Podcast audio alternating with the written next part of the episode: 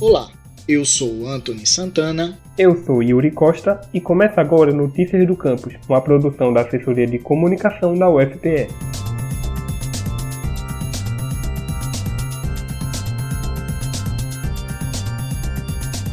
Peão, torre, cavalo, bispo, rei, rainha.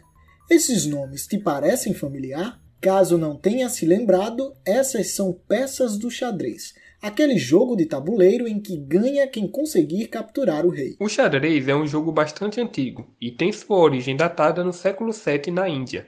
Porém, foi só a partir da segunda metade do século XV, já no sudoeste da Europa, que o esporte ganhou esse formato atual que conhecemos. De lá para cá, o xadrez se tornou um dos jogos mais populares do mundo, seja por se tratar de um esporte estratégico que exige lógica e concentração, ou até mesmo por ser um jogo inclusivo, em que qualquer pessoa pode participar. E no mês de outubro, a Federação Pernambucana de Xadrez, em parceria com a Secretaria de Gestão do Esporte e Lazer da UFPE, realizou o primeiro aberto de xadrez da universidade. Nós conversamos com Vinícius Barbosa, que é coordenador de esportes universitários da CEGEL e ele nos falou um pouco dos objetivos da realização do torneio. O objetivo do primeiro aberto de xadrez da UFPE, na verdade, é além da promoção do esporte, né, um marco pela retomada dos eventos esportivos é, dentro da UFPE, né, os eventos acadêmicos e esportivos.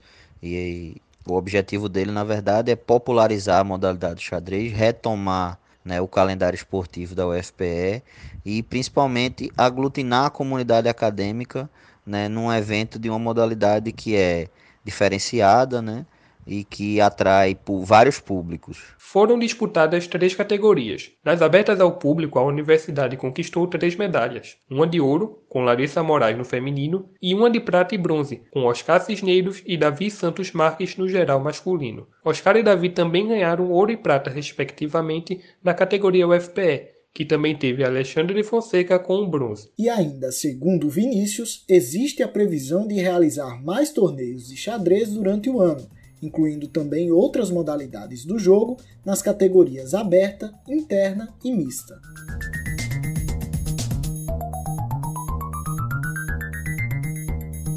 Esse foi o Notícias do Campus de hoje. Acompanhe tudo o que acontece na UFPE através do nosso site, ufpe.br/agência. A gente também está no Twitter, UFPE Oficial, e no Instagram, ufpe.oficial. E não esqueça de seguir o Notícias do Campus no Facebook e Spotify.